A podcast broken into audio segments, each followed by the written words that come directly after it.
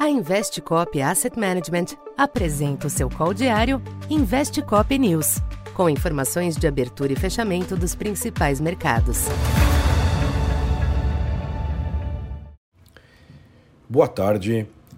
Eu sou o Silvio Campos Neto, economista da Tendências Consultoria, empresa parceira da Investcop. Hoje, dia 17 de outubro, falando um pouco do comportamento dos mercados nesta terça-feira.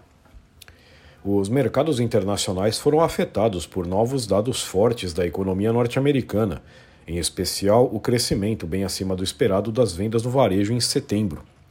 O ímpeto ainda significativo do mercado de trabalho e do consumo no país representa um desafio à perspectiva, que vinha cada vez mais forte, de encerramento do ciclo de aumento dos juros por parte do Fed. Neste ambiente, os yields dos Treasuries retomaram a escalada nesta terça, com a taxa de 10 anos voltando a oscilar acima de 4,80. Em Wall Street, o temor com os juros altos compensou a visão positiva da economia, de modo que o S&P 500 e o Dow Jones fecharam estáveis.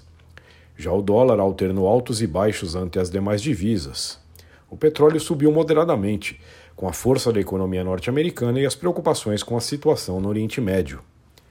Aqui no Brasil, os ativos também foram afetados pelo ambiente internacional, em especial a curva de juros, que apresentou uma nova rodada de alta nas taxas médias e longas, em meio às pressões renovadas nos yields externos.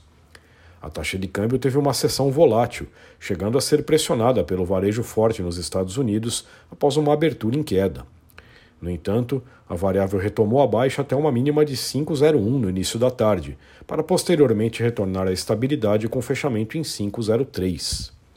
Por fim, o Ibovespa sentiu a cautela externa e devolveu os ganhos de ontem, encerrando o dia nos 115.900 pontos, queda de 0,5%. A exceção foi o bom desempenho das ações da Petrobras após a empresa reportar recorde da produção trimestral de óleo e gás. Por aqui, o adiamento para a semana que vem da votação do projeto de lei dos fundos não causou maiores impactos. Para esta quarta, os mercados externos reabrem repercutindo os dados da economia da China, que saem nesta noite e que devem exibir um ritmo moderado de expansão no terceiro trimestre. A política monetária do Fed permanece no radar, com diversas declarações de dirigentes ao longo do dia. Notícias do conflito no Oriente Médio também podem pesar. Aqui no Brasil, os ativos permanecem refletindo o contexto externo. A curva de juros monitora a evolução dos yields após as pressões de hoje. O câmbio deu um sinal positivo nesta terça, sugerindo maior resiliência do real. Já o Ibovespa monitora as bolsas globais e a reação do mundo das commodities aos indicadores chineses. Então por hoje é isso.